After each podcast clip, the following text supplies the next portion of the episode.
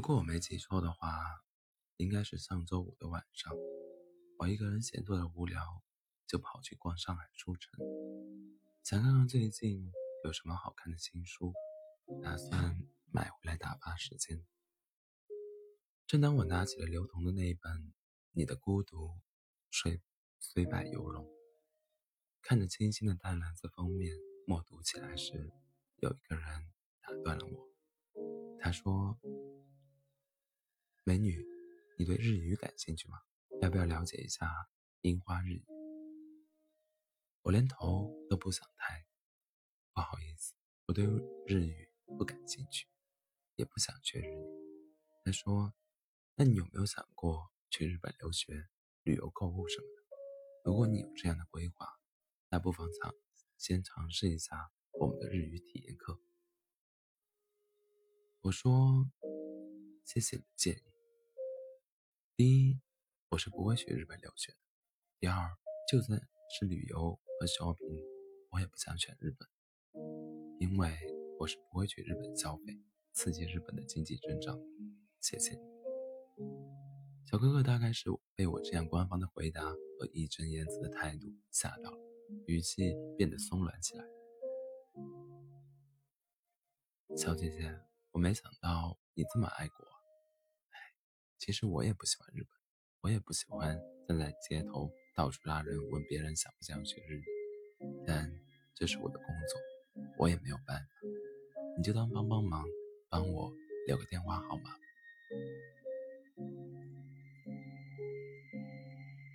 我没想到自己略略带激愤和不耐烦的回答引引发了眼前这个陌生人的抒情，扬起脸看看他，真的不用了，谢谢。如果我留了电话号码，肯定是骚扰不得，我不想出卖自己的个人信息，不如你换个目标人选吧。与其在我这样顽固的人身上浪费时间，不如去转攻对日语真的感兴趣的潜在消费群体。小哥哥不依不挠，你放心吧，我们不会骚扰你的，最多也就是给你打一个电话，跟你预约一下体验课程的时间什么的。你看，我今天任务还没有完成，你就当帮帮忙。他把，他急忙把收集客户信息的表格给我看，我忽然有点不忍心。重点是，这个小哥哥吃不到黄河不死心，不拿到电话号码。不会走了。为了避免他继续破坏我逃出的兴致，只好妥协。你拿来，我填一下吧。填好了后，我把单子递还给小哥哥。小哥还是不放心的多问了句：“你这个号码是真实的吧？如果有人给你打电话，你会怎么回答？”我怎么会不知道他的小心思？他既怕我给的是个假号码，又怕电话回访时我乱说话。万一我说我根本不想了解日语，是你们业务人员硬硬逼着我填的号码，估计他的日子不会好过。收集了多少客户信息，多少个为有效信息，这些应该都是算在他们的 KPI 考核里的。为了打消他的顾虑，我说：既然我愿意帮你填，就不会给你假的号码。如果有人打电话，我会说我的本来打算去日本留学。想学日语，但现在改变主意了，这样你放心了。小哥哥好像因为自己的以小人之腹夺君子之心，有点汗颜。小哥终于走了，我的脑洞却被打开。他说了这么多句话，我只有一句话记下：这是我的工作，我也没有办法。看得出来。他并不喜欢自己的工作，只是勉强自己接受这么一份工作，所以这只是生活强加给你，不是你真心想选，所以你没得选择。这位小哥的经历和想法绝对不是一个例外。我们身边有很多人，做了自己并不喜欢的工作，每天只是按部就班的混日子，经常。掰着手指头数，什么时候放假，什么时候发工资，庆幸着终于又混过去一个月，又烦恼着下个月又是新的一月，却重复着旧的轨迹。还有一些人谈着将就的恋爱，甚至筹备着将就的婚礼。他们大多数人的对象是亲戚朋友介绍的，他们大部分人的爱情和婚姻是到了适婚年龄被家人亲戚威逼利诱和社会舆论压力的一种妥协。明明没有那么喜欢，明明与爱情无关，两个人却迫于脸皮和情感，硬生生的绑在一起。他们对自己现在的生活并不满满意，大部分时候像是沉寂的火山，安静的存在着。见火爆发，怒骂，怒骂造化弄人，命运不公。我们生活的这个世界，有太多的人对自己的现状不满，把难堪或窘迫的处境说成是现实强加，生活所迫。但你真的没得选吗？你只是不想选而已。你将将就就，犹犹豫豫，前怕狼后怕虎，不满现状又不愿意改变，兜兜转转，就这样过了一生。如果你真的那么讨厌自己现在的工作，每天上班都是一种折磨，那就辞，那就辞职啊，去做一份你喜欢的工作。如果你觉得自己的能力太差，又没有什么拿得出手的技能，担心就算。辞职也找不到更好的工作，那你就去学啊，充电掌握一万一项新的技能，或者全面提升自己的综合能力和素质，然后换一份自己喜欢的工作。就大部分人而言，每天除了吃饭、睡觉和上厕所，你最重要的八小时是在公司里度过的。你真的没必要日复一日、年复一日的一年的自虐。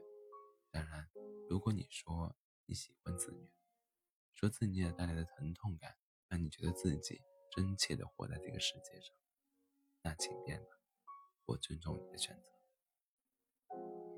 如果你真的不喜欢眼前的这个人，不满意眼前的这段感情，那就分手吧，何必彼此将就，互相折磨？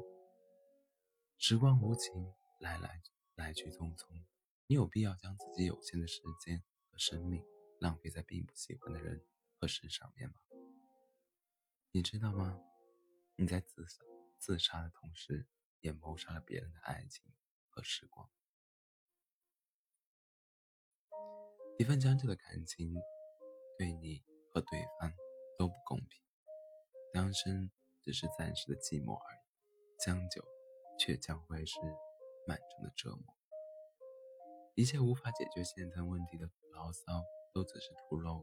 徒劳无功的情感宣泄。下次不要再说什么自己没得选，装出一副可怜兮兮的模样。没有人会同情你，一切都是你自己的选择。你不去改变，就只能接受；一旦接受，就不该有不满和牢骚。生命是你自己的。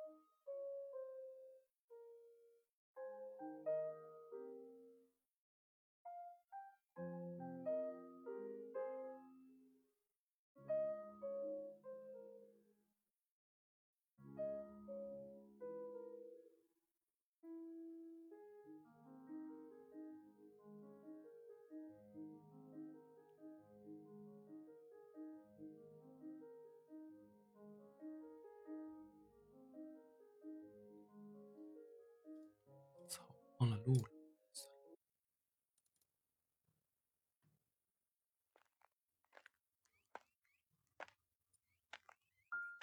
如果有一天你得知你最爱的那个姑娘就要嫁人了，你会是一种怎样的心情？又是因为什么让你没能娶到她？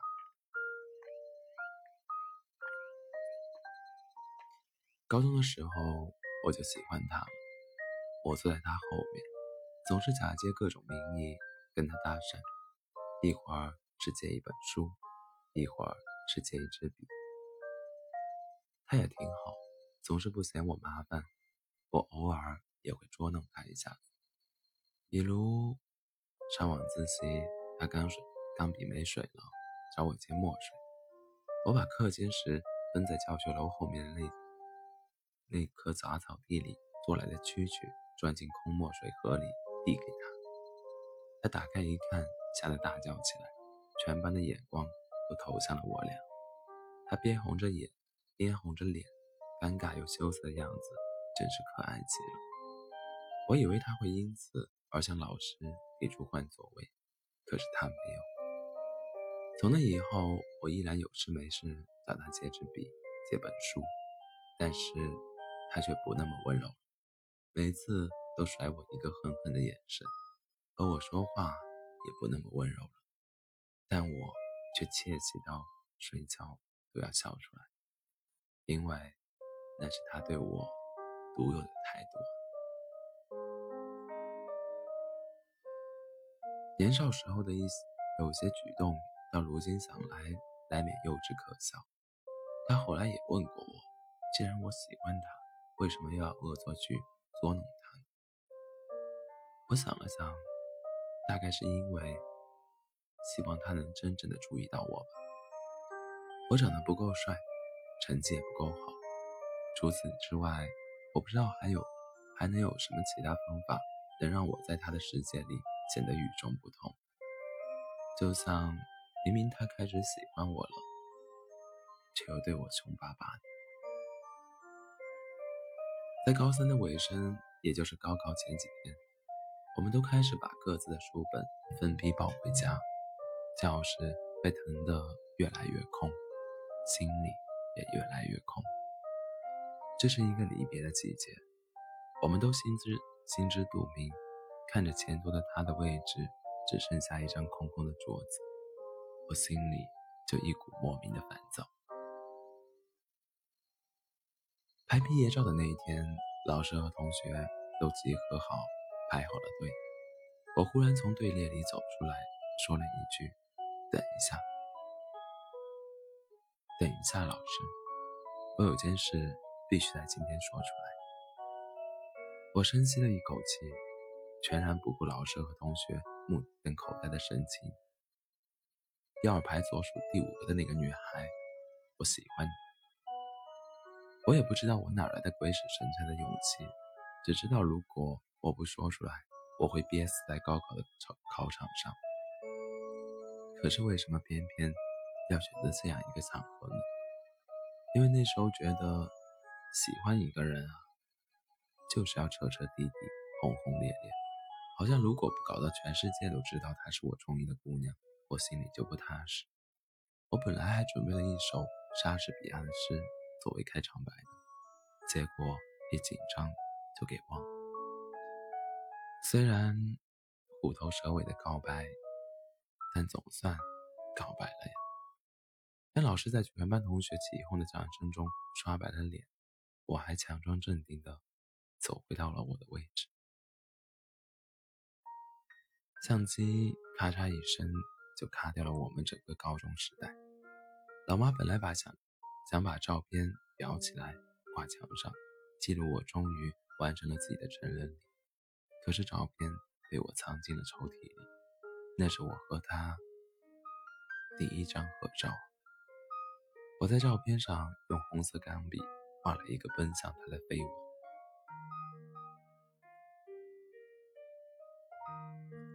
填志愿表的时候，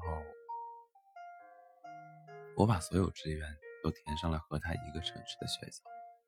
可是我考得太烂，烂到那几个志愿的学校都将我划在了调档线之外。我被志愿调配到了一所北方的铁路学校。通知单下来的那天晚上，我和他在我们的小县城街头暴走，从城南走到了城北。又从城北走到了城南。那天晚上，不知道有多少同我们一样失意的人。走着走着，他忽然停下来对我说：“不就是思念吗？很快就过去了。”我握着他的手，紧紧的，不想松开。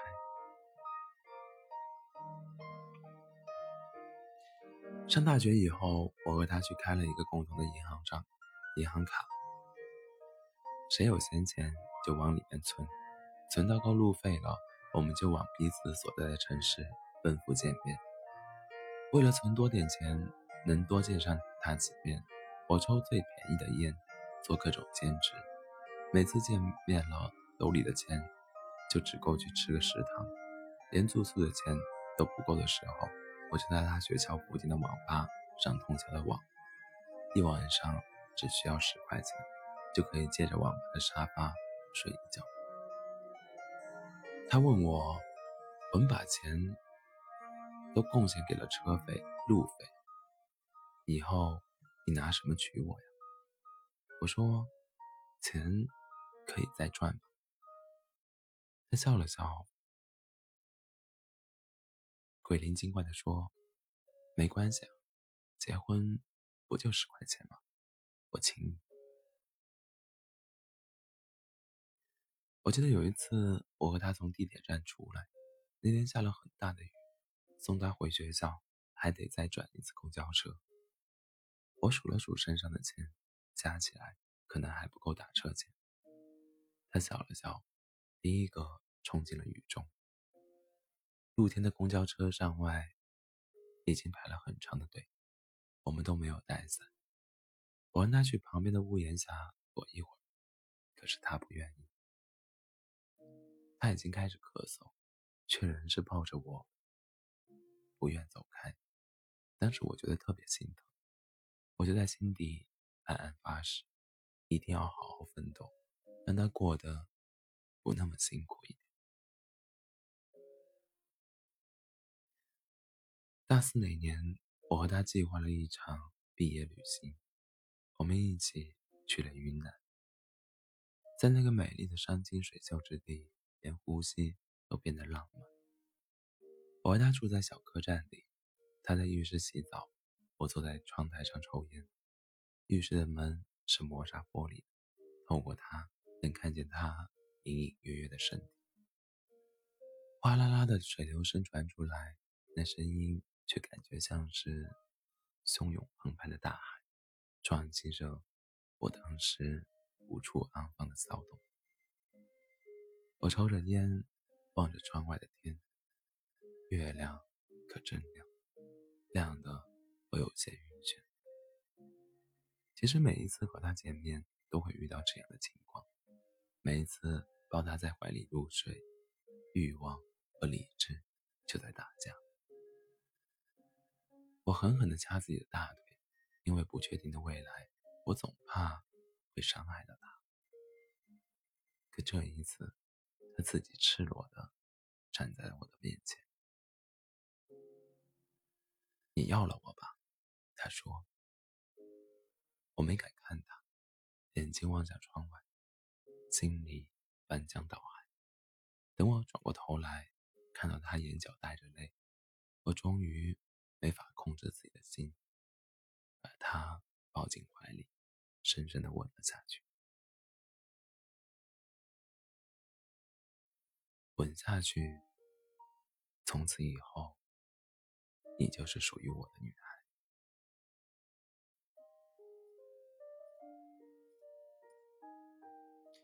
毕业以后，我没能如愿的回到有她的地方，而是继续留在北方的一座城城市，做和铁路朝夕相处的工作。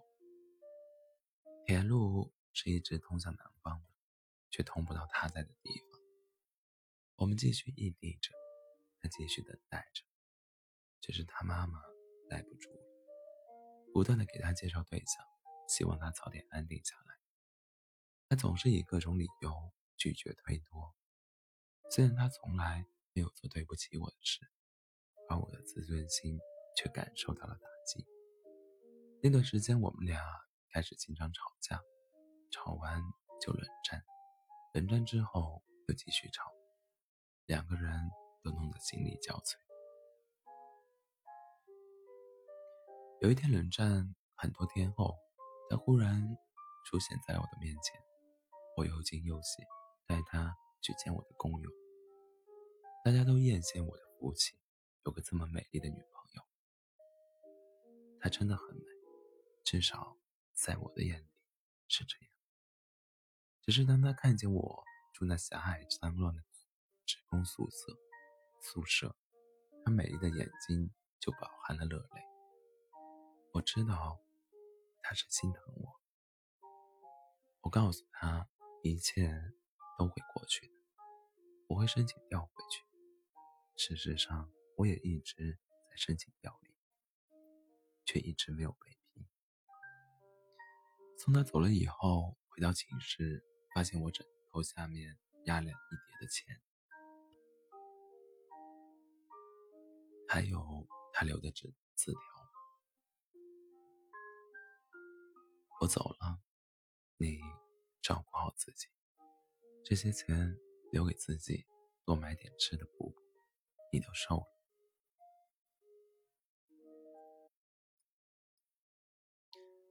不知道为什么看见他留的字条，让我感受很难受，隐隐读出了一种离别的味道。我相信，两个相爱的人之间应该都是有感应。我觉得他好像正越来越远，远离我而去。后来，我们就真的分开了。他提出来的是我让他失望。分手以后，我就更加没有了回去的理由。其实现在所在的城市也没有什么让我值得留恋，只是待着，也就待着了，感觉每一天都像在度日子。我也试着交过新的女朋友，但夜深人静想起来的人却只有他。一个人值夜班的时候，就时常望着铁路发呆，想着这条铁铁路什么时候能通到他那里呢？想着如果一直沿着铁路走，我是不是就能找到他呢？想着想着，一个大男人就开始对着铁路掉眼泪。期间，他也联系过我，问我为什么就没有想过挽回。我回答不上来，他挂了电话。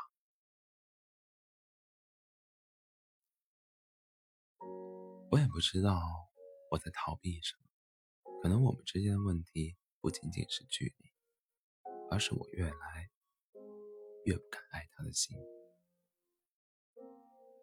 他那么好，怎么爱我都觉得不合适，放在我手里感觉可惜了。他应该拥有一个更好的人，能给他想要，给他安稳的幸福。说服自己的时候，总是有那么多的理由，直到我知道他要结婚，所有的理由顷刻间坍塌瓦解，一触即溃。他在电话那头问：“你会祝福我吗？”我说。我用我所有可能的幸福来祝福你。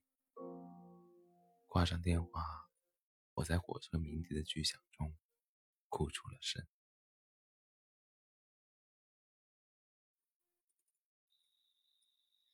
我曾经无数次幻想她披上婚纱的样子，我会站在阳光下迎接她的美丽。可是我们一起吃了那么多的苦，到最后穿着嫁衣。站在她身边的那个人，却不是我。那种感觉，就好像又一次的失去，而且这次的失去，则成了永永久。后来，左耳上映的时候，有一段话火了。对一个男人来说，最无能为力的事儿。就是在最没有物质能力的年纪，碰见了最想照顾一生的女姑娘。对一个女人来说，最遗憾的莫过于在最好的年纪遇到了等不等不起的人。其实，女人还有更无奈，在等不起的年龄遇到了无能为力的男人。而男人最悲更悲催的是，在拥有物质的时候，却没有了单纯、真心。想和你过一辈子的好女人。如果当初我看到这段话，我肯定会因此来安慰自己。对，这就是我放开他的理由。可是时过境迁，当我也已你结婚，有了自己的家庭以后，再读到，全然没有了感觉。什么爱对了是爱情，爱错了是青春。过了青春这个年纪，才开始明白，真正的爱是经得起考验。所谓的等不起、无能为力，都是大多数人经不起诱惑、耐不住寂寞的理由，以及不够爱或者不想继续爱的理由借口。我当初失去了心爱的姑娘，那是因为那些自我麻痹的伟大理由，而仅仅只是年少的懦弱和自尊心作祟，没能撑起爱一个人的决心吧。这才是青春要告诉我们的道理，就像坐上了不可回头的列车，一路失去，一路得到，时光周而复始，回不去，却允许重新开始。再见，我最爱的姑娘。